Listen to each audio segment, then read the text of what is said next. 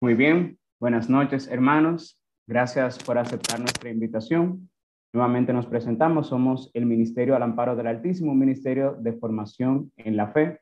Mi nombre es Arturo Hungría, soy seminarista, soy miembro formador del ministerio y eh, también soy coordinador de esta, eh, este proceso de consagración que vamos a estar llevando a cabo, consagración total a la Santísima Virgen María, que es precisamente el tema de hoy. Tenemos como invitado especial para hablar de este tema a nuestro hermano Elías Durán. Mucho gusto, mucho gusto. Muchísimas gracias eh, por la invitación. ¿Se escucha mi voz haciendo eco atrás? No, lo oh. más seguro es que es por la, por, la transmisión. Sí. Vamos a mutearla entonces. Muy bien, pues iniciamos adecuadamente con una oración como nuestro Señor merece. Vamos a rezar, Elías, si nos acompañas con el, el Ven Espíritu Creador, el Ven Creator, es el himno de la iglesia en Pentecostés, para que desde ya invocando al Espíritu Santo con esa solemne oración, pues vayamos abriendo nuestra mente y nuestro corazón a la palabra y a la doctrina del Señor en esta noche. Claro que sí. En el nombre del Padre, del Hijo y del Espíritu Santo. Amén. Ven, Espíritu Creador, visita las mentes de tus siervos, llena de la gracia de lo alto los pechos que tú creaste. Tú que eres llamado Paráclito, don de Dios Altísimo, fuente viva, fuego, amor y unción espiritual. Tú septiforme en el don, dedo de la paterna diestra, tu auténtica promesa del Padre que enriqueces las lenguas con palabras, enciende lumbre en los sentidos, infunde amor en los corazones, corroborando con vigor constante la fragilidad de nuestro cuerpo rechaza más y más lejos al enemigo, concede prontamente la paz, yendo así tú delante como guía, evitemos todo mal. Haz que por ti conozcamos al Padre y conozcamos también al Hijo, y por ti, Espíritu de entrambos, creamos en todo tiempo. A Dios Padre sea la gloria y al Hijo que entre los muertos resucitó, y al Paráclito por los siglos de los siglos. Amén. Amén. También rezamos el Salve Estrella del Mar, otro himno solemne que la iglesia, con el que la iglesia honra a nuestra Santísima Madre la Virgen. Salve, estrella del mar, y de Dios Madre Sagrada, siempre Virgen pura, puerta del cielo santa, pues de Gabriel oíste el ave, oh Virgen sacra, mudando el nombre de Eva, da paz a nuestras almas. A los ciegos da vista, las prisiones desata, destierra nuestros males, todo bien alcanza muéstrate nuestra madre, y lleguen las plegarias al que por redimirnos nació de tus entrañas. Virgen sin igual eres, la más dulce entre tantas. Libre el alma de culpas, hazla muy pura y mansa. Renueva nuestra vida, el camino prepara, y así a Jesús veamos, alegres en la patria. Rindamos a Dios Padre y a Cristo su alabanza, y al Espíritu Santo una a los tres sea dada. Amén. Amén. Bien, pues Elías, eh, muchas gracias por estar aquí con nosotros. Les presento brevemente a Elías. Elías es eh, católico, es director de la Escola Cantorum Immaculata, eh, una escuela dedicada precisamente a Nuestra Señora bajo el título de la Inmaculada Concepción. se dedica a promover la música sacra en la iglesia, lo mismo la doctrina católica, la sana fe y de manera muy especial últimamente ha estado también promoviendo eh, la consagración a nuestra madre. Por eso lo, lo, tenemos aquí, porque ya hay un par de nuestros hermanos que han hecho la consagración con Elías. Entonces, eh, para iniciar, ¿verdad, Elías? Hoy vamos a estar hablando de lo que es la consagración total. Y yo creo que vale que iniciemos definiendo así, sencillo, pero eh, al mismo tiempo con riqueza. ¿Qué vendría siendo la consagración total según el método de Montfort? Claro. Eh, consagración se, pudiese decir para tener una definición más exacta, eh, viene del latín consecrare, es decir, hacer sagrado. Es lo que la iglesia tiene pensado como, como que algo que usualmente se le daba un uso común o se le daba un uso profano, se dedique totalmente a las cosas de Dios. Eh, tal es, tal es el caso como las consagraciones episcopales o las consagraciones de las, de las especies del pan y el vino. Eh, todo esto tiene como objetivo dar a entender que aquello que existía antes ya tiene una nueva realidad en la persona, ya tiene un nuevo, una nueva forma de ser, una nueva responsabilidad, una nueva manera de, de hacer las cosas. Y total, porque no implica la totalidad de nosotros. Es decir, cuando pensamos en las cosas totales y cuando pensamos en la totalidad del hombre, especialmente desde su aspecto eh, físico y su aspecto espiritual, pensamos usualmente en, en, en, los pensamientos, en las, en las cosas materiales, pero cuando San Luis María Griñón de Montfort se refiere a una consagración total, se refiere a todos los bienes materiales de las personas, es decir, la casa, el carro, la salud, eh, los hijos, los parientes, todas las cosas que de alguna u otra forma para la persona son, eh, son algo que le pertenecen. Y ya en la parte espiritual, San Luis habla de que todos los bienes espirituales, todos los frutos, todas las virtudes incluso, eh, se le se implica eh, o está incluido en lo que él tiene como pensado que es la consagración eh, total. Se le dice consagración total a Jesús por María, porque nuestro último fin es acercarnos a nuestro Señor Jesucristo y María sería el medio. Y tomando un poquito de eso que tú decías, Elias, o sea que la consagración en la iglesia hace que las cosas que no eran de Dios empiecen a ser de Dios. Y me gusta mucho ese ejemplo que tú pones de la consagración de la especie del pan y el vino en la Santa Misa. Que eso que era solo pan, solo vino, que vamos a decir incluso aunque viene de la tierra, está trabajado por el hombre, eh, tiene ese sudor, pero por una, eh, un acto especialísimo de Dios, lo que es eso en sí mismo deja de ser para volverse totalmente de Dios. Así es. Y yo creo que ese, ese, es un buen sentido para nosotros eh, comprender lo que significa la consagración total. Es darle a Dios la oportunidad de eh, entregarle lo que somos, tal y cual es, y darle la oportunidad de cambiarlo totalmente, hacerlo totalmente suyo. Entonces, eso me lleva a una pregunta, porque esto no lo hacemos nosotros en el bautismo. No es el bautismo lo que hace que nosotros eh, dejemos de ser del diablo incluso, o sea, nos libra de la cadena con la que el enemigo nos ha atado desde nuestra concepción por el pecado original para hacernos totalmente de Dios. Entonces, ¿cómo es, eh, es eh, la consagración a la, total a la Santísima Virgen? ¿Es un sacramento? Eh, ¿Es diferente del bautismo? ¿O cómo se relaciona? Claro, eso es, algo sumamente importante de poder distinguir.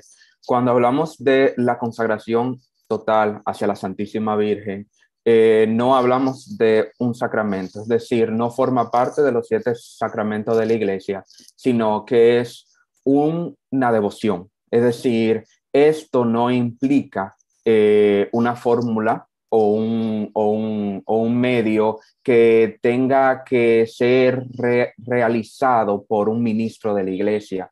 Eso lo hace la persona de, de su libre eh, albedrío en que ella misma se propone de dedicarse totalmente a Dios. Esto significa que la, la consagración no es algo que, eh, que, vamos a decir, forma parte de, aquellas cosas eh, que la iglesia llama como sacramentales. Es decir, nos infieren, nos confieren esa gracia en la medida de que nosotros nos disponemos a recibirla y en la medida en que nosotros tenemos la vida sacramental. No hace que, la vida sacramental pase un segundo plano, al revés, la realza. Y es con la vida sacramental de la iglesia, es decir, la confesión frecuente, eh, la, asistencia a la Santa Misa, la recepción de, de la Sagrada Eucaristía, todo eso ayuda a que nosotros nos, dispone, nos estemos más dispuestos a recibir esos frutos que el Señor quiere que, nosotros tengamos. Exacto. Y justamente San Luis María de Montfort vincula esta consagración a nuestra consagración en el bautismo. Porque la idea que él tiene es que todos hemos hecho este compromiso ya delante de Dios, nos hemos dejado transformar por el Espíritu Santo ha descendido sobre nosotros en el bautismo, hemos sido marcados con un sello, somos pertenencia de Dios totalmente, hemos sido redimidos por Cristo y hemos sido hechos totalmente suyos y para ser libres, ¿verdad? Pero no para eh, vivir como eh, personas sin ley, sino para someternos a la ley de Dios. Entonces, eh, San Luis propone que este compromiso que hemos hecho lo hemos olvidado, el compromiso del bautismo. Sin embargo, la consagración a la Santísima Virgen María es una manera de renovar y revivir este compromiso que ya hemos hecho en el bautismo y vivir día a día la gracia de ese sacramento. O sea que esta consagración, justo también como por ejemplo las consagraciones religiosas, que no son un sacramento, se funda en nuestra consagración en el bautismo. Entonces, aquí hay que hacer, eh, sería bueno que, porque muchas, ¿verdad? Hay personas que dicen la consagración total a María, hay personas que dicen la consagración total a Jesús por María, hay personas que dicen, eh, ¿por, qué, ¿por, qué tantas, ¿por qué tantos nombres? El mismo eh, San Luis eh, de Montfort usa varios nombres para llamar esta devoción. Habla de la consagración a Jesús en María, la consagración de María a María en Jesús. Entonces, ¿a qué viene el juego de palabras? ¿Qué envuelve todo eso? Claro, San Luis María habla de que el nombre de por sí, el nombre perfecto es la consagración a Jesús por la Santísima Virgen María. Y que porque hay, existen muchas personas eh, en nuestro siglo, como habla él en su libro, de que pudiesen sentirse eh, orgullosos o muy críticos de las cosas, él llama esta consagración no, al, no tanto como la consagración a, a María, sino la consagración a Jesús por María, porque nosotros en la consagración tomamos a María como el medio más perfecto para llegar a nuestro Señor Jesucristo. Es también el, la, lo, lo llama la esclavitud a Jesús, pero a través de las manos de María, con el simple hecho de evitar de que las personas piensen que uno está haciendo una idolatría, que uno está tomando a María como si fuese un ser divino, que uno está poniendo a, nuestro Señor Jesucristo como si fuese en un segundo plano o poniendo a María por encima de nuestro Señor Jesucristo. Entonces, él muy inteligentemente y muy santamente eh, dice que el nombre para que las personas puedan entender sería consagración total de Jesús por María. O sea que eh, María vendría siendo el medio pero nuestro Señor Jesucristo vendría siendo el fin. Exactamente. Y en su libro, él da una explicación, óyeme, eh, cuando, yo, cuando yo por primera vez me, me estuve consagrando, me estuve preparando, que, que eso hablaremos eh, en un momento, eh, eso fue hace ya cinco o seis años, para la gloria de Dios, yo no entendía realmente qué comprendía eh, hacer esta consagración, eh, en el sentido de, de que, ok, yo tengo a, a, nuestro Señor Jesucristo, ¿por qué yo no voy directamente a Él? ¿Por qué, ¿Por qué si existen tantas devociones, por qué esta se presenta como una verdadera de devoción? Y bueno, a, la medida que iban pasando los días y e iba comprendiendo a través de, lo que el Espíritu Santo me permitía ver eh, en María y a través de las oraciones pude entender de que Dios eligió a la Santísima Virgen María para hacer carne a su propio Hijo. O sea que ella no es sino el puente más seguro, porque si Dios la eligió a ella es porque tiene una seguridad en ella de que va a cuidar a su hijo, de que va a cuidar las cosas que Dios le da, así como ella cuidó toda su vida, todas las gracias que Dios le, le, le, conferió, de la misma parte nosotros perdemos incluso gracias por, por nuestros pecados y por el obstáculo que le hacemos a la gracia. María es totalmente lo contrario. Ella perfectamente cuidó de aquel don, es decir, de nuestro Señor Jesucristo que Dios le, le, le donó, por, por decirlo de un término eh, hermoso. Claro, y ahí podemos pensar que María no es ese administrador que esconde el don, aunque ella se esconde ella como administradora, ella no entierra el don, ella lo hace fructificar. O sea que en María, toda la gracia que el Señor donó a María creció al ciento por uno y yo diría hasta el infinito, hasta el punto que todavía ella siendo llena de gracia, eh, teniendo al autor de la gracia en ella, todavía nosotros, eh, en nosotros redunda el beneficio de esa gracia. O sea, eh, se desborda, se derrama y cae sobre nosotros. Diría San Luis María todas las gracias no vienen por medio de ella. Así es. O sea, nosotros vamos a comprender cuántos fueron, cuántas fueron las glorias y la prerrogativa que, que Dios confirió en María en, el juicio final, cuando estemos la gloria de Dios, porque todo lo que ella recibió de Dios, todo lo que ella pudo haber dado para glorificar a Dios en, su ser, lo hizo y lo hizo de un modo perfecto. Así es por eso que se toma ella como el medio, porque es el medio más perfecto, es el puente más seguro, es, vamos a decir, el río, el, la, el camino que aunque pudiésemos utilizar otros caminos igualmente de santos, igualmente de, de aprobados eh, por la iglesia, el camino a través de la Santísima Virgen María no va a ser igual que los otros, que si bien nosotros pudiésemos utilizar eh, las devociones, como dice eh, San Luis María, sería con mucha con muchos años de, de, sufrimiento, de los que pudiésemos utilizar y ahorrárnoslo a través del camino de María.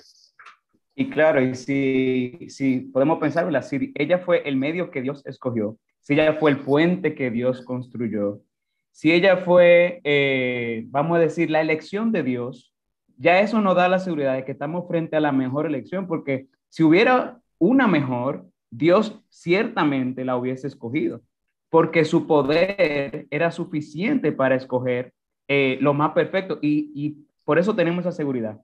Eh, porque la sabiduría de Dios unida a su poder en María escogió lo mejor que podía haber escogido como medio para llegar a nosotros. Entonces diríamos, ¿qué otro medio encontraremos a nosotros para llegar a Él si no ese mismo que Él usó? Exactamente. Y, y si, como tú, como tú bien dijiste, si Él hubiese utilizado otro medio, seguramente se lo hubiese inspirado a los santos a través de, los siglos.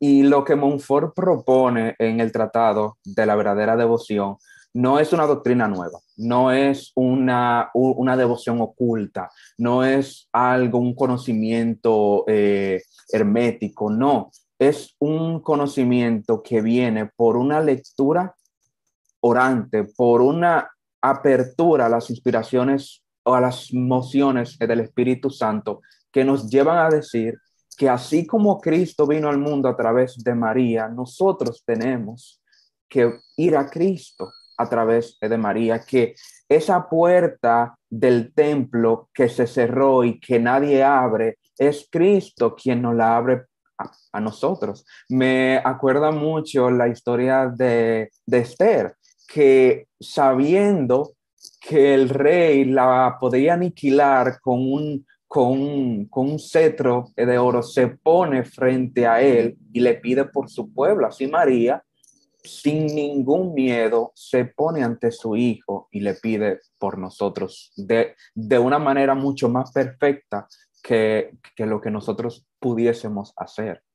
Exactamente. Y hay una, un himno, eh, una antífona de la Inmaculada Concepción que dice, Tota pulcra es María et macula originalis non es inte. O sea, eh, tú eres toda pulcra, toda hermosa, María. Toda sin mancha. Toda sin mancha. Y en ti eh, no hay mácula original, no hay mancha del pecado original.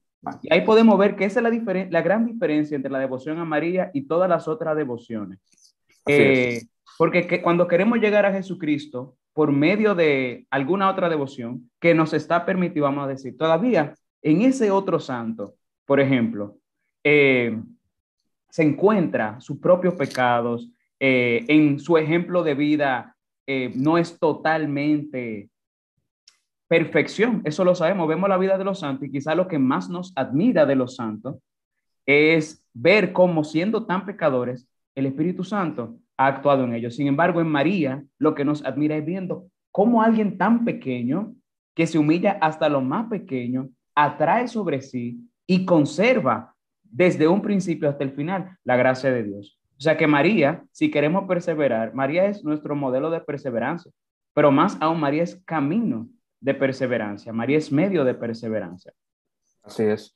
Y cuando, cuando tú comentas esta devoción, no hablamos simplemente de oraciones que hay que decir en el día, no se habla simplemente de de alguna práctica exterior que hay que cumplir cada cierto tiempo. No, o sea, habla de un cambio de la voluntad de la persona, un cambio en mí que hace que todo lo que yo haga, lo haga en María. porque Porque a través de María, ese espíritu que siempre tuvo nuestra Santísima Madre es el Espíritu de Dios, o sea, todo lo que ella va a querer, todo lo que ella va a sentir, todo lo que ella va a necesitar eh, es que nosotros utilicemos ese espíritu que ella tuvo, que el Señor le confirió. Entonces, cuando uno habla de esta verdadera devoción, no habla simplemente del rosario, sino uno habla más allá, habla de como, como estuvimos comentando al principio, una donación total, una consagración, un consecrar, o sea, un apartar del mundo y dedicarse hacia, hacia la Santísima Virgen y dedicarse de una manera como si fuese una esclavitud, pero una esclavitud no de violencia y de y de fuerza, sino a través de caridad, de amor. Cuando yo me someto hacia, hacia una persona por amor, no, no me someto por miedo, no, no me someto por el que yo voy a tener por castigo, sino me someto por lo que yo veo en esa persona, por la virtud, por el amor, por la perfección. Claro, no me voy a someter a cualquier persona, me, voy a someter a la Inmaculada Concepción, a la, a, la única criatura aparte de nuestro Señor Jesucristo que fue perfecta en todas, en, en, en todo su ser, desde un principio. Y, y, y de una manera llama a que nosotros a ejemplo de nuestro Señor Jesucristo, que también se sometió a la Santísima Virgen cuando era pequeña, ahora que estamos en la octava de la Navidad, ¿cómo puede ser que el verbo encarnado, que el niño Dios se someta a el cuidado, al amparo? Dice el texto, eh, el niño bajó con ellos y vivía sometido a ellos, hablando de la Virgen y de José. Entonces, si nuestro Señor Jesucristo fue el primero en someterse, en vivir esta devoción, por decirlo así, aunque no lo necesitase porque era perfecto, es Dios, ¿por qué nosotros no hacerlo? ¿Por qué si queremos ser cristianos, si queremos ser alter Cristos, otros Cristos, ¿por qué no también seguir ese camino que tomó Cristo, que no lo tomó de una manera pública?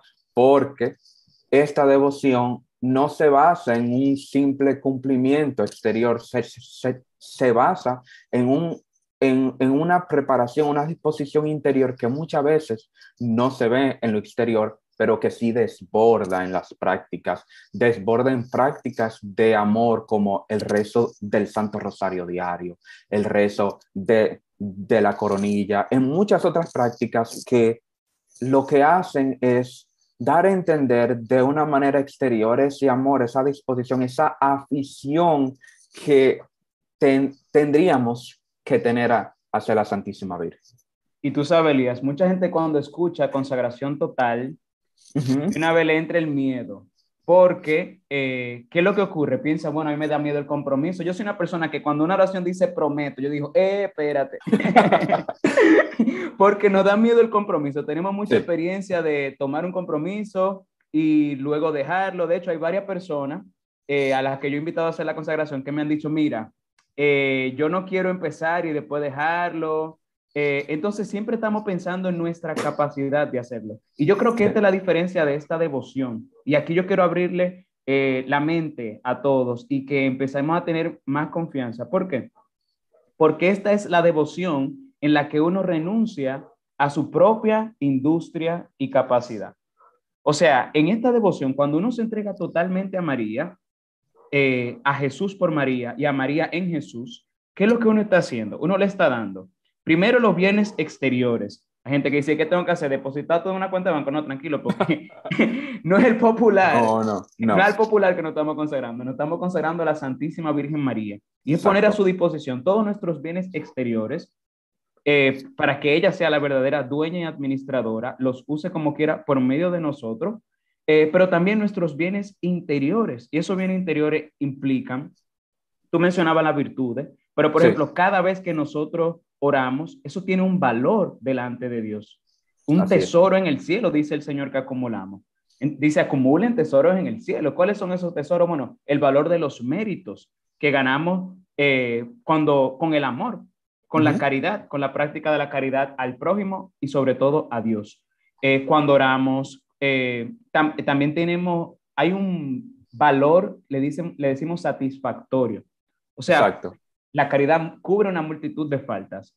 Por el amor, muchos pecados son perdonados porque la, caridad tiene una, un valor para el perdón de los pecados. Le estamos diciendo al Señor, mira Señor, este valor, ah, también tiene, un valor impetratorio. Dios dice, piden y se le dará. O sea, que, eh, cuando pedimos, hay un oro que nosotros acumulamos con el cual nosotros podemos eh, enriquecer a otros, que es una riqueza espiritual, la comunión de los santos.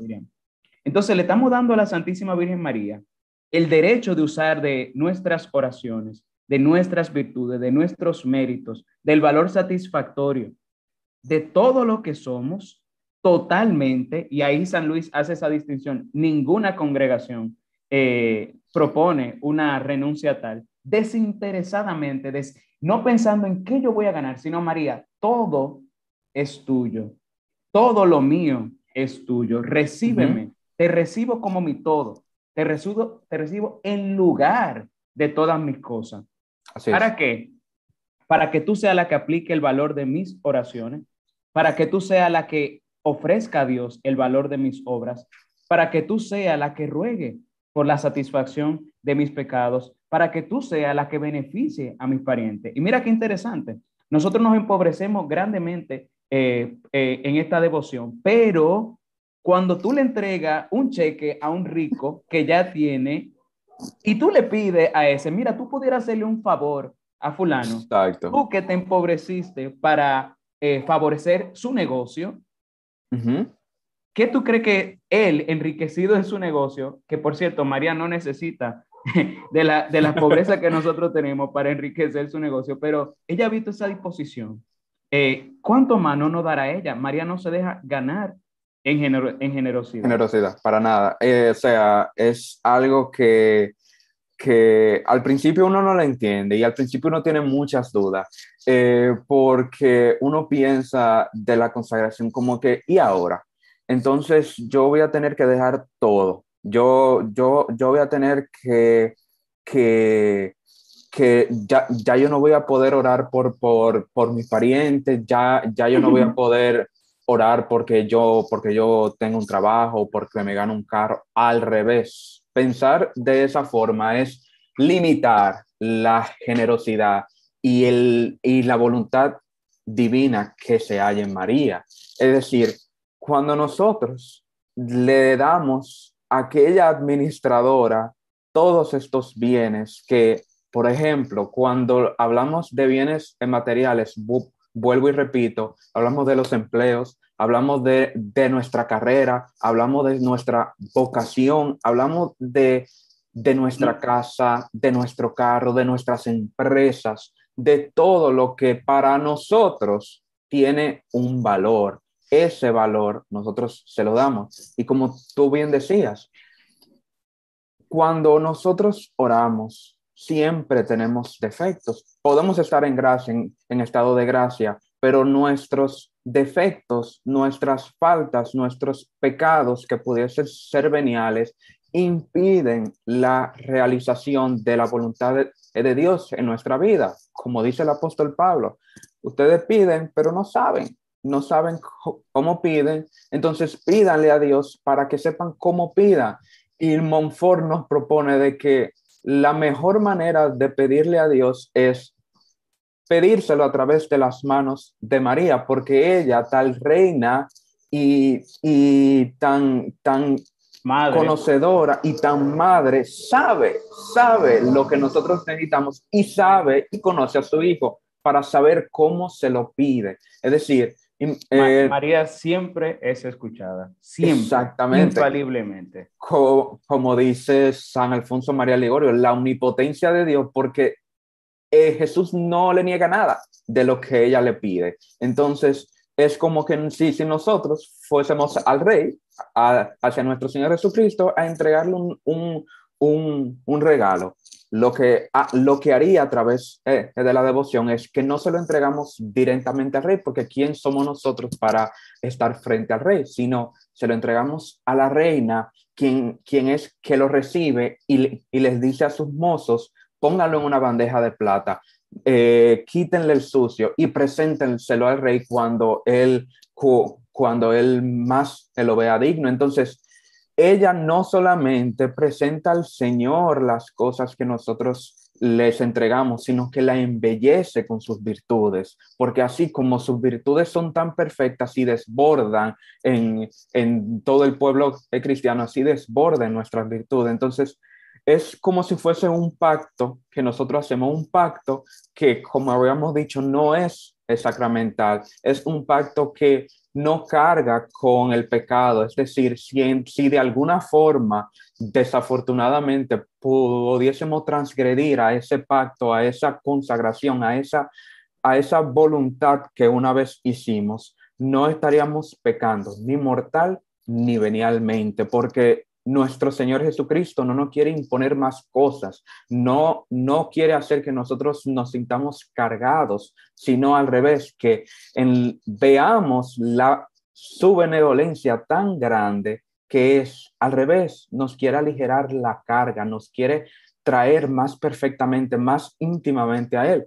Como bien sabemos que nuestro último fin aquí en la tierra es su unión a través del, matrimonio espiritual de nuestra alma y la voluntad de Dios, la manera más perfecta de acercarse a esa unión, a ese rey, es a través de las manos de María Santísima. Claro. Eh, y, aquí es algo hermosísimo. Sí. Aquí uno pudiera pensar, ven acá, eh, yo le voy a dar todo lo mío a la Santísima Virgen María.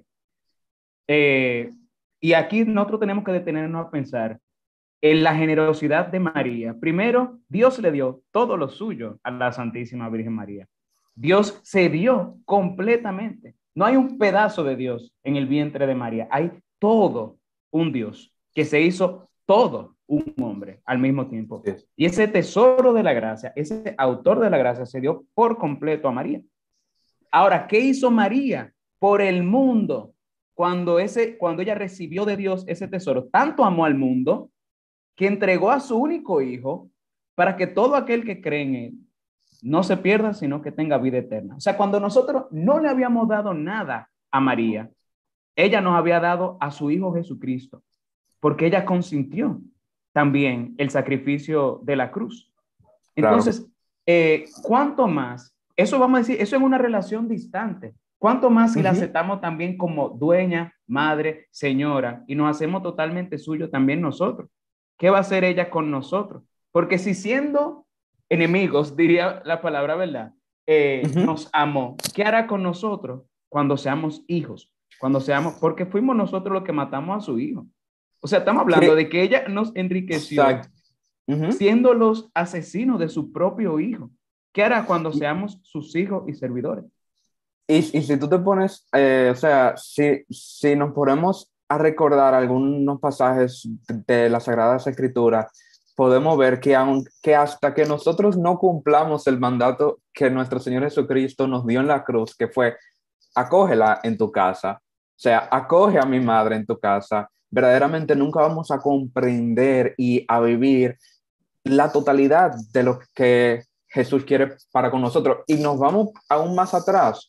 Hablé de la reina Esther, pero ya anteriormente estaba prefigurada esta devoción, esta compañía, esta protección de María Santísima en la figura de Rebeca y de Jacob. O sea, increíblemente, Rebeca como madre conoce todo lo que necesitaba Jacob, conocía todo lo que él, todos sus peligros, todas sus afrentas, y mira qué tan, tan, tan, tan maravillosamente permitió que la gracia de que estaba predestinada se le pudiera aplicar a, a Jacob. Es algo... O sea, la bendición era para Esaú, el mayor, el que tenía derecho. Y el que no tenía derecho la recibió por la industria de Rebeca. Por la industria de Rebeca, increíble. Entonces, así como nosotros no merecemos el cielo, así como nosotros no, no tenemos nada que, que nos merezca salvarnos por la industria de María Santísima, recibimos esa bendición. Y claro, aclarando que María no es un sustituto de Dios. María es un instrumento poderoso de Dios. O sea, todos nosotros estamos llamados a ser colaboradores en la obra de la redención. Y María es la que, mm, la mayor colaboradora de Dios.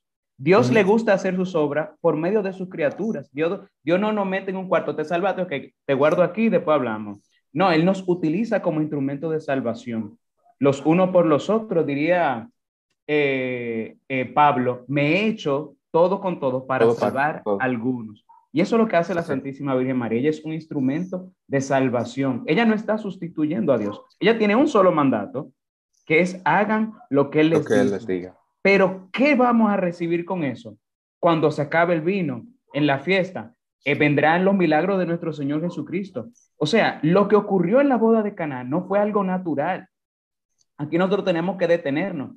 No había vino en la tinaja, no había vino en la fiesta y porque esos siervos eh, decidieron ponerse a la disposición de la Santísima Virgen María. Le escucharon.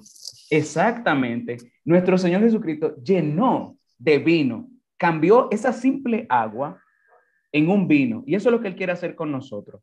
Él quiere que esa debilidad, nosotros estamos eh, muy conscientes de nuestra debilidad. Sabemos que no cumplimos compromiso, no confesamos de los mismos pecados.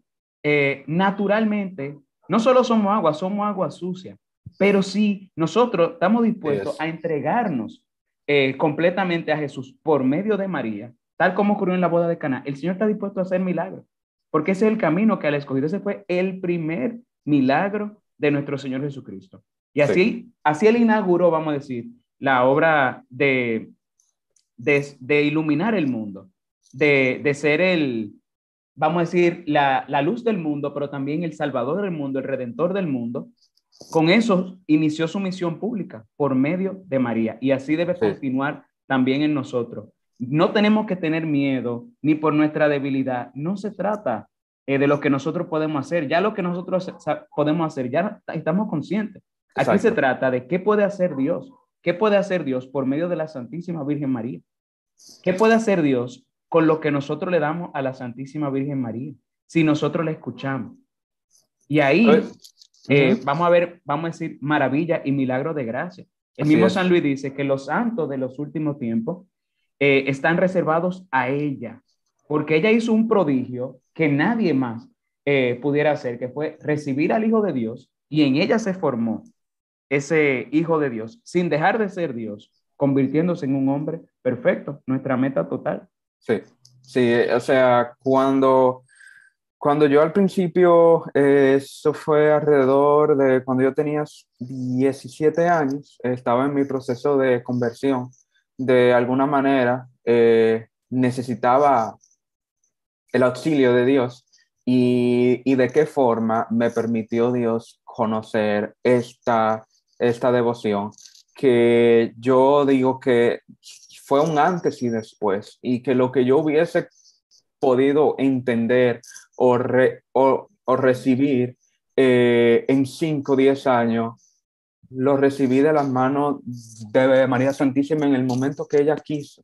Y entonces, eh, yo en ese momento hablabas de que, de que conocemos, de que necesitamos, pero en ese momento yo no sabía que yo era necesitado, no, no sabía que yo era flaco, que mis oraciones pudiesen sí ser escuchadas, pero si la tomaba ella como madre y, y me ponía yo a sus pies, iba a ser escuchado de una manera sumamente diferente porque ya yo no hablaba solo si no tenía alguien que hablase por mí ante Dios. Y tanto eh, fue esa, e, esa intercesión y tanto fue esa gracia que no fue sin, vamos a decir, un año o menos, meses, que, que, que pasada en la, en la, consagración o durante la, en la consagración, eh, puedo decir como testimonio de que mis padres, que estaban casados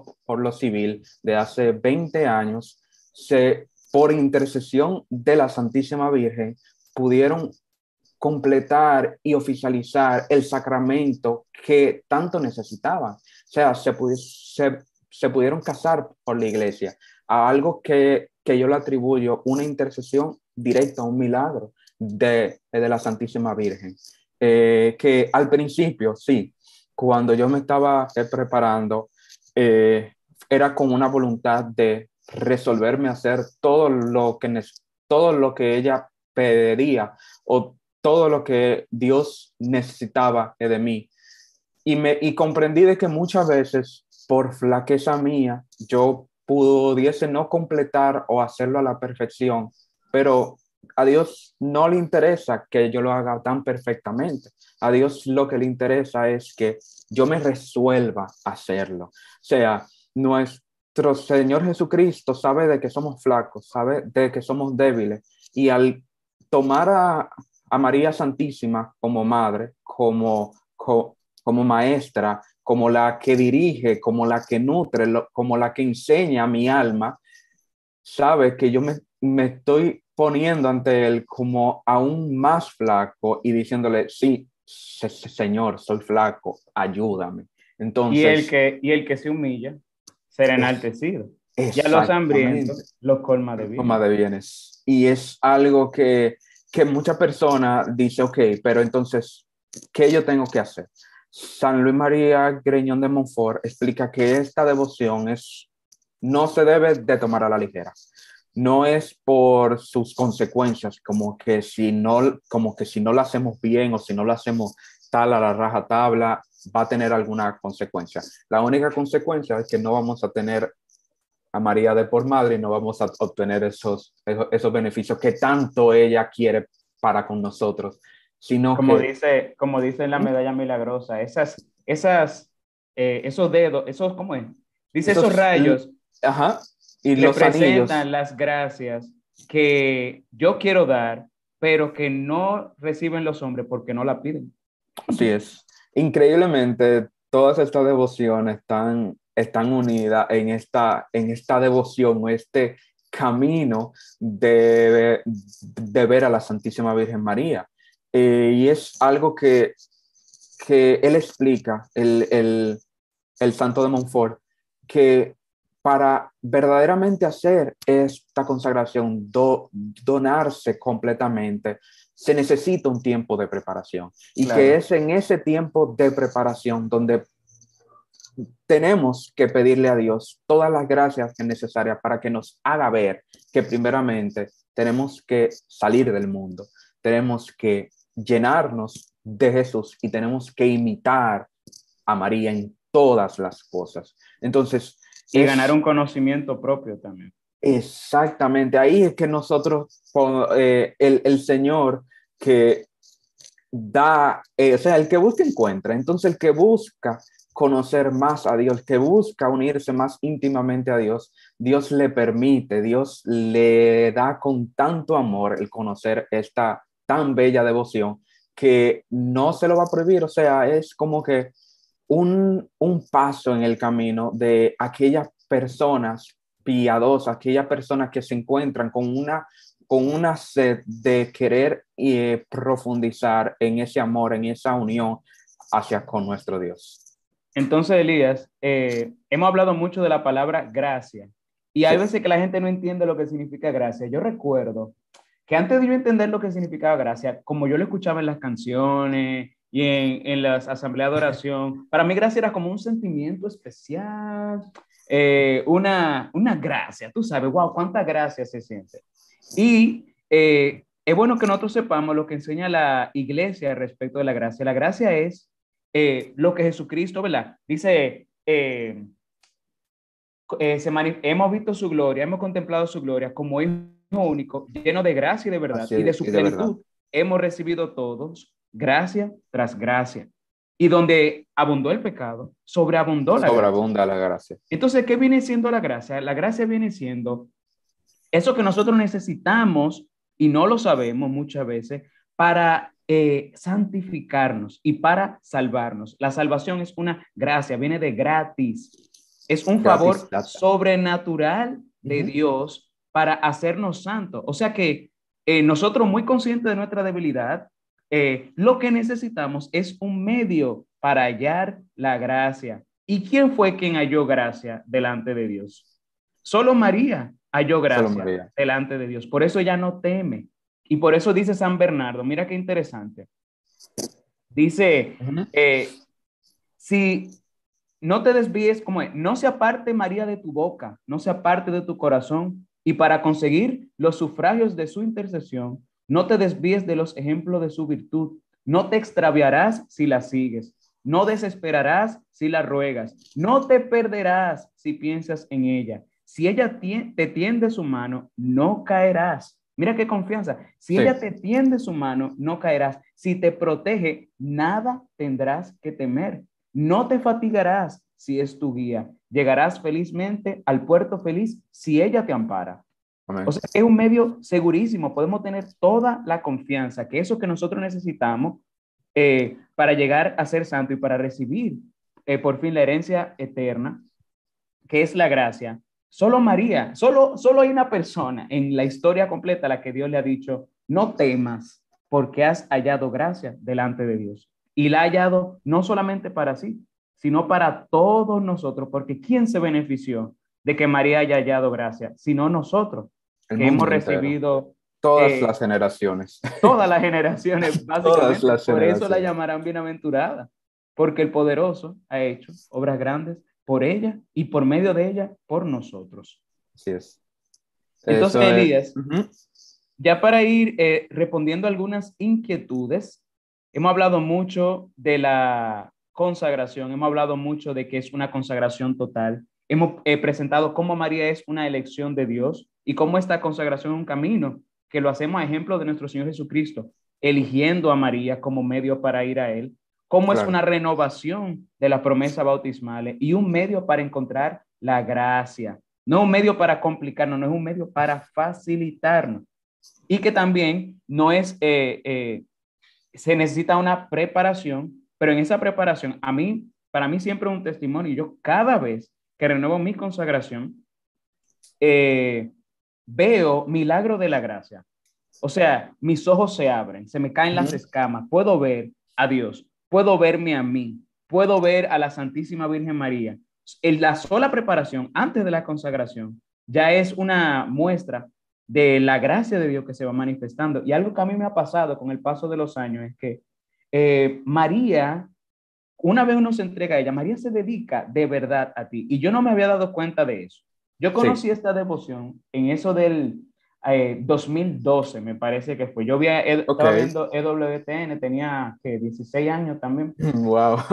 y el padre Luciano, eh, de, la, de, la, de, los padres monfortianos, estaba hablando de la consagración, estaba hablando de la, de la, del Tratado de la Verdadera Devoción eh, con Pepe Alonso. Entonces yo dije, wow, yo tengo que conseguir ese libro, está muy interesante. Bueno, pues fue un grupo a mi parroquia y pusieron una, eh, estaban vendiendo libros católicos y yo veo el Tratado de la Verdadera Devoción, lo compro, dije, este libro que yo estaba buscando, fue una total providencia de Dios. Sí. Eh, leyéndolo, me quedé totalmente enamorado de la Santísima Virgen María. Como dice San Bernardo, pensaba en ella, hablaba de ella. O sea, estaba obsesionado con María, en el buen sentido de la palabra, en el buen sentido de la palabra, porque es como dice, eh, es que eh, tanta hermosura. O sea, incluso los ángeles se preguntan, ¿quién es esta? Y como dice la canción, ¿quién será la mujer? O sea, ¿quién es esta mujer?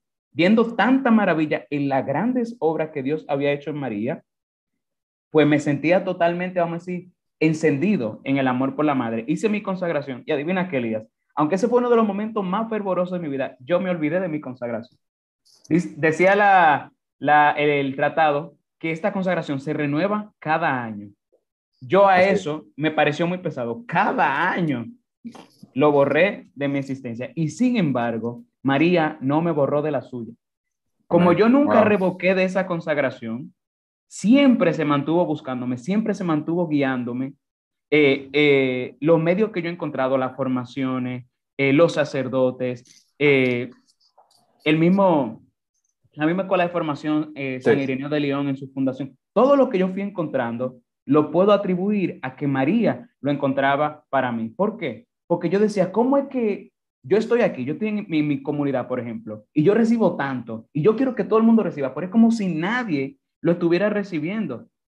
Y yo me, me di cuenta de que había una obra especial, no mía, ni mérito mío. María estaba haciendo algo en mí. Bueno, pues yo redescubrí la consagración, leí el Tratado de la Verdadera Devoción, dije, wow. Nuevamente. Nuevamente, sí, yo trato de leerlo cada año desde entonces. Y empecé a renovar mi consagración. Y lo que me ha pasado a mí es que, bueno, es un camino. Ella es un medio, un camino. O sea, en este camino que es progresivo, yo he ido eh, profundizando cada año. Voy comprendiendo más, voy adentrándome más en esta consagración y cada año veo los mismos prodigios de gracia y aún mayores, como dice Jesucristo. A los que creen en mi nombre harán incluso obras mayores y verán, eh, sígueme, ven conmigo y verás cosas mayores, le dijo a, a Natanael, me parece. Eh, entonces, entonces lo he ido viendo en ese caminar. Y yo creo que esa es la experiencia, eh, yo quiero dejarlo como testimonio, esa es la experiencia que, que esa es eso es lo que experimentamos cuando nos encontramos y nos entregamos eh, generosamente, desinteresadamente a María. Y es, tanta la, la fortaleza o el amor que recibimos de la Santísima Virgen que haciendo anécdotas los exorcistas pueden ver una diferencia inmensa en aquellas personas de que por o prodigio de Dios o, permisión de Dios puedan estar eh, eh, siendo turbadas por, por los demonios, aquellas personas que están consagradas a la Santísima Virgen, aquellas personas que no lo están, que para ellos, y haciendo anécdota, dicen que son como cadenas de hierros que no se rompen, que de ninguna manera rompen, porque en el momento de que yo me doy a la Santísima Virgen, ella no me va a soltar para nada, en ningún momento. Entonces, es, algo que, hasta, en, hasta en ese punto podemos decir que el Señor ha obrado grandes cosas. Amén, amén. Y mira, eh, Elías, vamos a ir respondiendo ya algunas preguntas Claro. Eh, primero, la primera pregunta, ¿verdad? Eh, ¿Cómo se puede conocer más sobre el espíritu de esta devoción? Claro, existen, hay algunos libros. El primero está el Tratado de la verdadera devoción de, de San Luis María Egriñón de Montfort. También está otro libro por el mismo santo donde abunda más en la mística de, de la devoción que se llama El Secreto de María. Eh, en el secreto de María, él, utiliza eh, ya, conceptos más, profundos eh, para dar a entender cuál es el rol de, de María Santísima en, en, la economía de la salvación de las personas. Y claro, una de las cosas es uniéndose a, a cofradías, a, a, grupos que pudiesen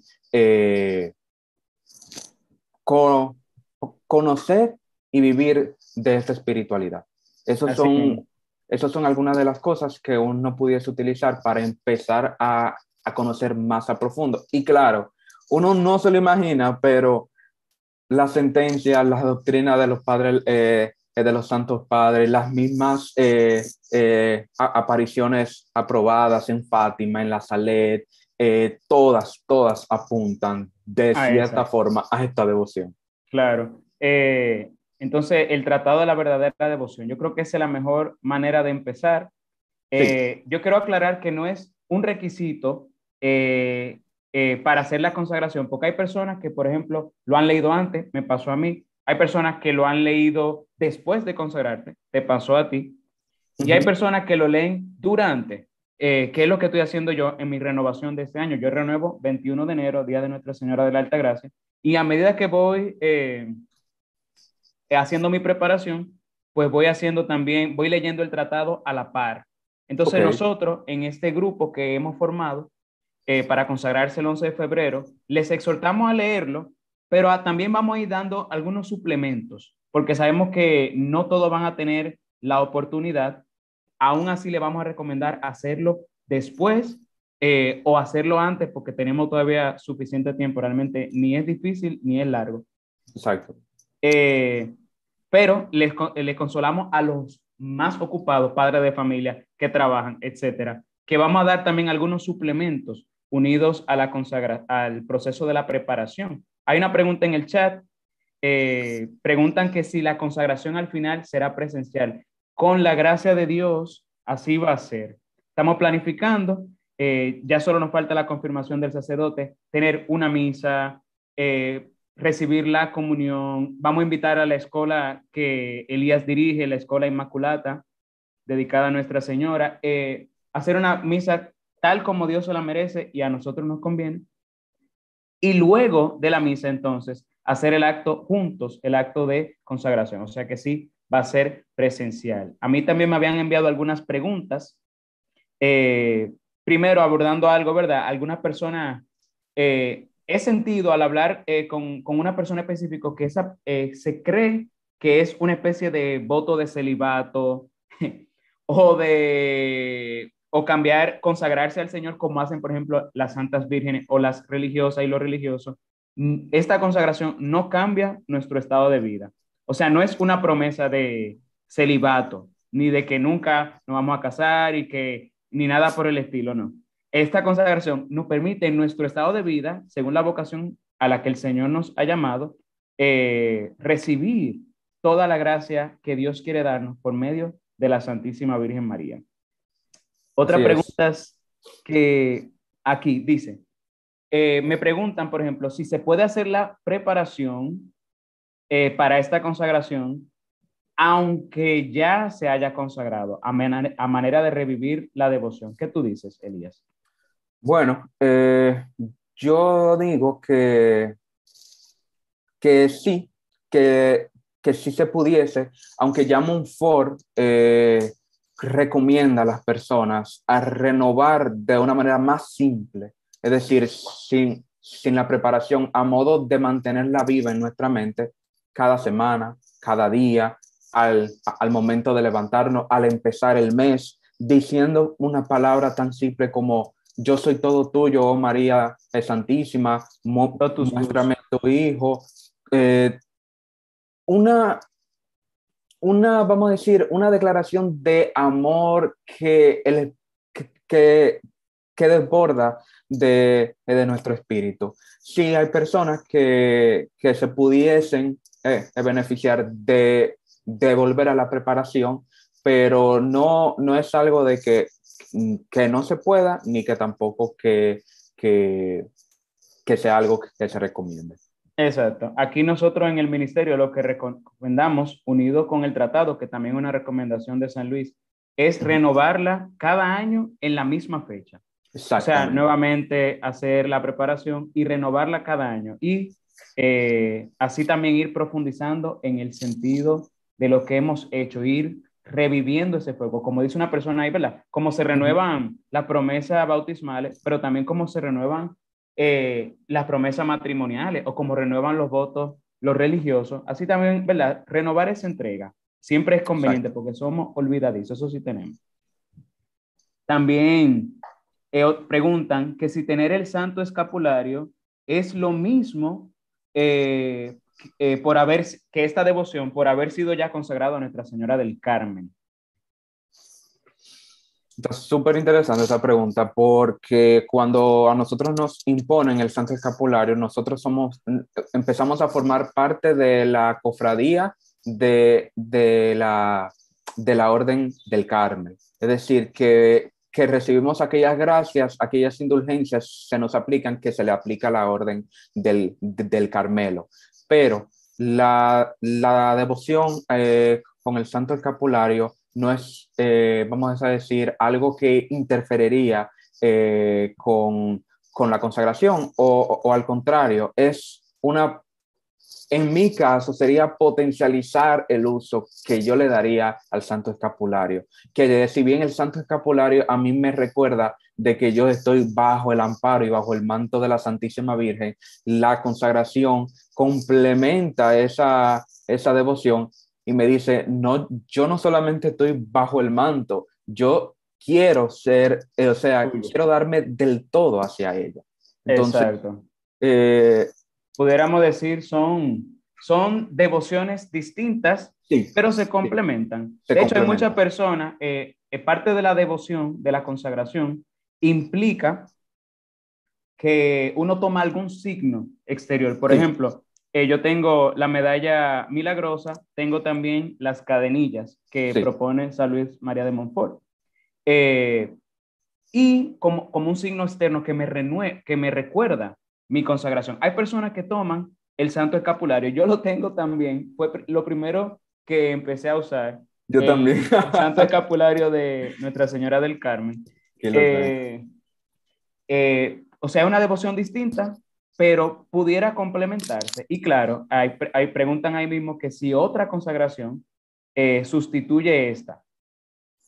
Eh, yo no diría que las, eh, estos actos de devoción se sustituyen uno al otro, sino que se complementan. Sí, definitivamente. Porque es que la devoción al final de cuentas es una disposición hacia recibir o a mantener esa vida que es sacramental. O sea, todo lo que hace de la devoción o la función principal de, de, de vamos a decir, de, de, ser devotos a algo es tener una vida sacramental y unirnos más perfectamente hacia nuestro Señor Jesucristo a través de los sacramentos. O sea, todo lo que hace una devoción o si sabemos que la devoción da, tiene, un, tiene su fin último en nuestro Señor Jesucristo, porque nos inspira a participar más de los sacramentos, nos inspira a conocer más de su iglesia, nos inspira a darnos completamente a la iglesia.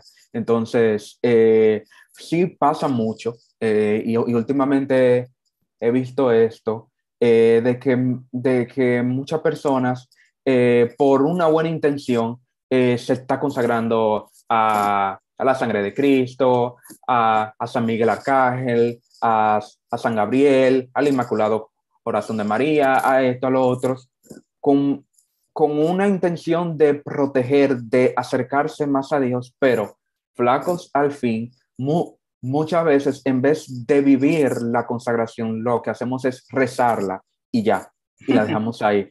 Pero lo que nos indica Monfort, es que esto no es una simple consagración, es un cambio de la voluntad, un cambio de todo lo que nosotros hacemos, que no termina en el día de la consagración, sino que en el día de la consagración empieza. Entonces, el día de la consagración es que nos entregamos ya en santa esclavitud eh, y ya en, durante nuestra vida, ¿verdad? Experimentando esa gracia, recibiendo esa gracia de Dios, eh, vamos viviendo eh, eso que es algo sobrenatural. Nadie podría darse a sí mismo la santidad. Bueno, pues con esta devoción la recibimos de manera fácil, corta, perfecta y segura, diría también María de Montfort. Sí. Entonces, también hay quien pregunta, eh, ¿en qué cambiaría nuestra forma de orar? Hago la pregunta por lo que comentó Elías sobre el temor de algunos de que no podrían orar por sus cosas. ¿En qué, en qué cambiaría nuestra manera de orar? Bueno, eh, yo, lo, yo lo digo como desde mi experiencia personal. Eh, mi oración cambió en, en, en, de una petición constante de cosas superfluas y diferentes a una oración de que confía en que, en que María Santísima sabe lo que yo necesito. Y si, y si yo quisiera pedir por un familiar enfermo, esta consagración no es que no me va a permitir no hacerlo, al revés, me va a dar la oportunidad de, de hacerlo y la confianza de que va a ser escuchado. Entonces, eh, no, no es que no vamos a decir, eh, no, que, que hay que orar por la salud de esta persona, no. Tener la confianza de que al presentárselo a María Santísima, ella va a decidir y ella va a saber de la mejor manera, incluso mejor que nosotros, cómo aplicarle esa petición hacia la persona necesitada. Claro, y, y nos acercamos con confianza de niño. Eh, o sea, le hacemos nuestra petición a ella. Nosotros no hemos dado todo a ella. Ella tiene todo el valor de nuestras oraciones. Nosotros le presentamos a la persona que queremos presentarla y ella sabrá cómo beneficiar a esa persona. Le pedimos por la salud de esa persona y ella sabrá cómo beneficiarla. Algo podemos estar seguros. Lo que ella nos va a obtener, número uno, va a ser mucho más grande que lo que nosotros hubiésemos obtenido si no la hubiésemos tenido a ella. Si ella no fuera dueña nuestra, eh, porque como dice Incluso el Papa Juan Pablo II, eh, como parte del magisterio, dijo que ella tiene una omnipotencia por gracia. O sea, Dios es omnipotente por naturaleza, pero María tiene una omnipotencia por gracia. Ella ha sido tan conformada con su Hijo que para eh, el cielo sus oraciones son infalibles. Entonces, ¿cómo va a mejorar o a cambiar nuestra oración? Yo diría, la va a mejorar. Hay gente que piensa, y aquí hay que aclarar, hay gente que piensa que nosotros eh, practicamos esta devoción, que por cierto tengo que añadir, es la más perfecta. Hay muchas devociones, pero esta es la más perfecta porque es la que más nos conforma, la que más nos entrega, la que más nos consagra, en la que más eh, nos unimos a Dios, la que más humilde nos hace porque no confiamos en nosotros, sino eh, que nos abandonamos totalmente a la Santísima Virgen. Es la que más gloria da a Dios porque es la imitación perfecta de lo que Jesucristo hizo por 30 años, vivir sometido a María. Es la más conforme a la voluntad de Dios, etcétera, siendo la mejor. Pero también hay que aclarar que no es una ayuda a Dios. Hay gente que pone la devoción a la Santísima Virgen como, bueno, si el papá no quiere dártelo, entonces tú vas donde la mamá para que la mamá lo convenza a él que no es tan bueno como la mamá. No, no, no, no, no. La devoción no ayuda a Dios, porque Dios no necesita ayuda. La devoción es una ayuda de Dios a nosotros. O sea, Él es una luz perfecta, infinitamente clara, que nosotros no podemos mirar directamente. María acomoda esa luz a la debilidad de nuestros ojos. Así es. Él es un torrente infinito de gracia, caridad eh, y misericordia eh, y a veces eh, la fuerza de ese torrente eh, nos deslumbra, nos espanta incluso. La, la divina majestad nos espanta la justicia de Dios, que es una sola con su misericordia. Pues María no viene a cambiar a Dios, María viene a darnos a nosotros confianza. María viene a, darnos a nosotros pequeñez, seguridad, ayudarnos a nosotros a recibir eso que Dios quiere darnos. O sea que cuando Dios pensó en esta devoción, lo pensó eh, porque quería beneficiarnos, quería acercarnos, quería bendecirnos. y quería derramar su gracia sobre nosotros. Y por eso es que nos ha dado esta devoción a la Santísima Virgen María. Sí, sí, y no es que nosotros no, no vamos a hacer nada porque ya, ya, ya la Virgen que lo va a hacer todo, no, al revés. Es hacer todo lo que yo pueda y lo que esté en mi alcance y lo que yo necesite hacer por las obligaciones de mi Estado y dejar aquello que yo no pueda hacer que se escapa de mi mano en una confianza infinita a la Santísima Virgen. Claro. Es como, o sea, incluso otra dimensión de, de, lo que le damos a la Santísima Virgen es la salud propia, nuestra salud misma. O sea, nosotros nos, nos turbamos y nos preocupamos tanto porque tenemos buena salud, porque cuando viene una enfermedad lo vemos como una maldición, con que que pasa lo otro y, y, que viene. No, al revés.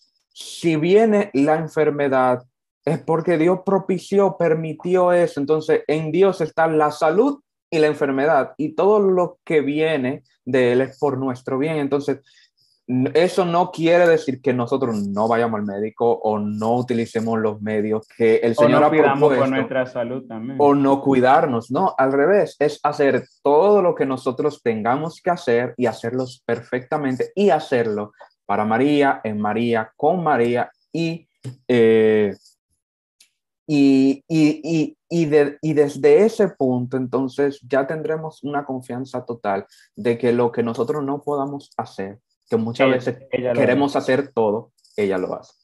Entonces, también preguntan aquí, las personas que viven fuera del país. Bueno, nosotros lo que hemos eh, coordinado y organizado este grupo de la consagración, eh, tenemos bien pendiente a todas las personas que se han unido desde otros países. Lo que planificamos hacer es, ¿verdad? Nos van a seguir todo el proceso de la preparación, pero el día de la consagración van a asistir a la Santa Misa en sus propias parroquias o donde puedan asistir de la mejor manera. Van a recibir la Santa Comunión y nosotros vamos a enviar las oraciones de la consagración, porque como no es un sacramento, no la hace el sacerdote, sino que la hace, es una entrega eh, personal, eh, que se, la oración está compuesta por San Luis delante de una imagen de la Santísima Virgen María, de rodillas, le llevamos algún don, algún presente, puede ser una ofrenda, como puede ser eh, una flor, un, ramo de rosa, lo que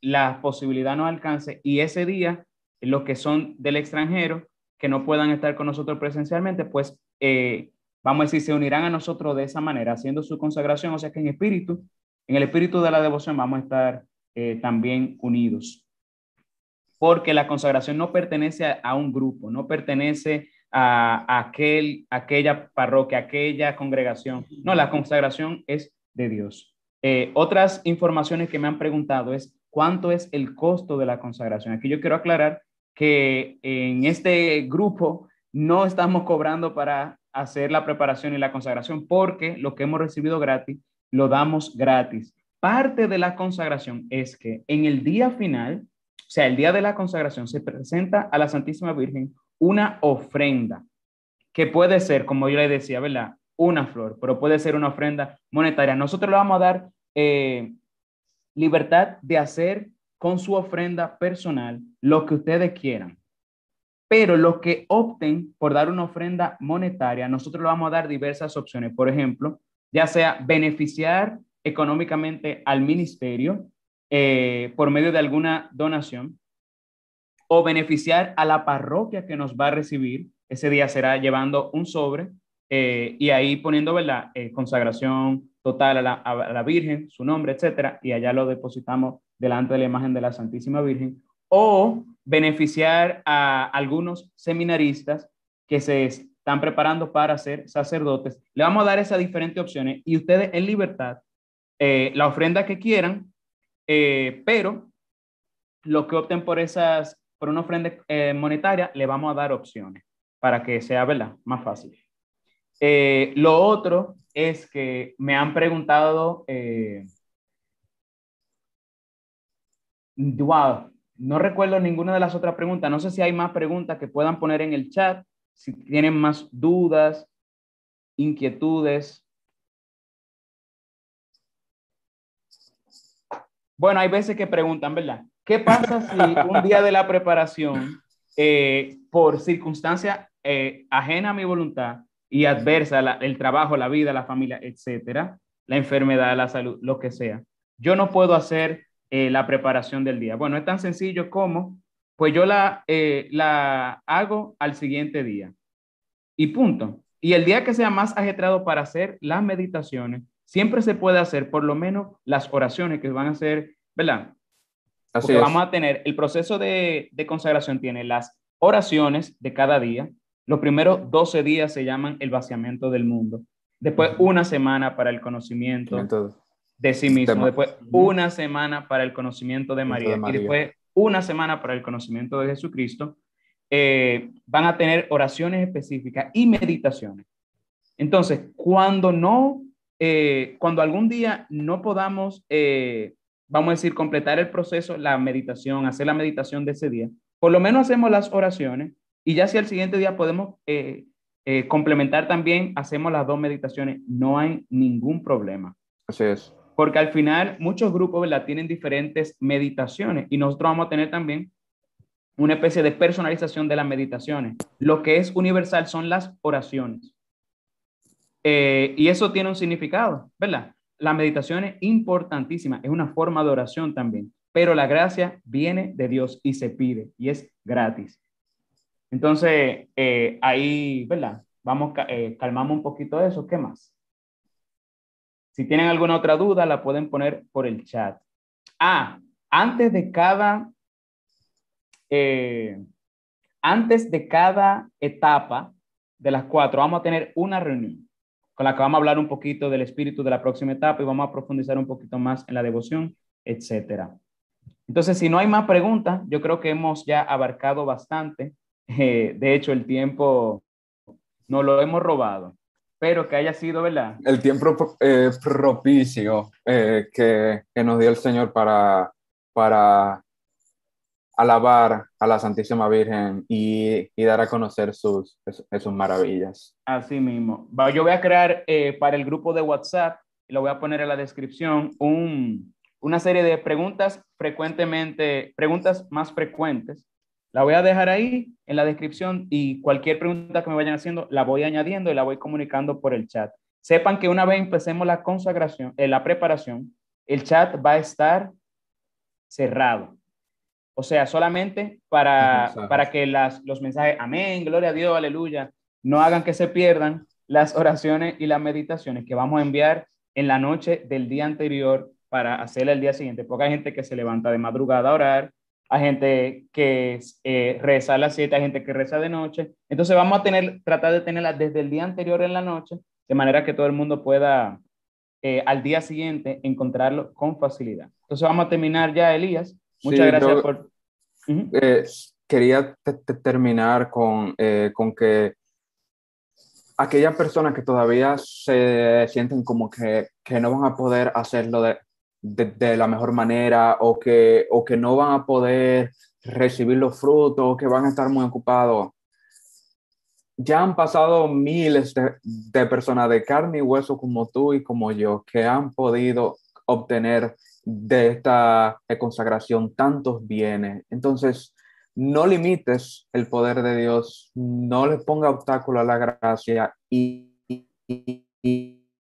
confía. Y inmérsete en, eh, y confía en, en, en esa madre que nos dice a nosotros, no estoy yo aquí, que soy tu madre, no soy yo tu salud. Entonces, ánimo, ánimo y que y, y que puedan unirse y, y comentarle a, a, sus parientes, a sus amigos, a las personas más cercanas que, que se unan a esta, a esta consagración. Exacto. Alguien pregunta, eh, ¿por qué medio obtendremos las oraciones? Tenemos un grupo de WhatsApp, Mercedes. Eh, si no te has unido, eh, en los anuncios hemos puesto un número de contacto que es mi teléfono. Escríbeme y yo te incluyo. Pero por ahí, por el grupo de WhatsApp que tenemos para la consagración, eh, vamos a estar eh, mandando las oraciones y las meditaciones. Gracias a Dios ya somos bastante y queremos seguir creciendo. Inviten a sus hermanos de comunidad, pero también a sus familiares. Muchas veces pensamos en la yo quisiera que papi se salve, yo quisiera que mami conozca más de la fe, yo quisiera que fulano eh, profundice, que, que se acerque a Dios, invitémoslo a la consagración. O sea, es para todo el mundo, no es de que, uh, un paso especial para los... No, no, esto puede ser el primer paso de una vida vivida en santidad. Entonces vamos a terminar rezando el Ave María, que es la mayor alabanza que podemos darle a nuestra Madre, porque es la alabanza que Dios mismo ha hecho de ella. Hacemos en el nombre del Padre, y del Hijo, y del Espíritu Santo. Amén. Ave María, gracia plena, Dominus tecum. Benedicta tu in mulieribus, et benedictus fructus ventris tui, Iesus. Santa María, Mater Dei, ora pro nobis peccatoribus, nunc et in hora mortis nostre. Amén. Ruega por nosotros, Santa Madre de Dios, para que seamos dignos de alcanzar las promesas de nuestro Señor Jesucristo. Amén. Amén.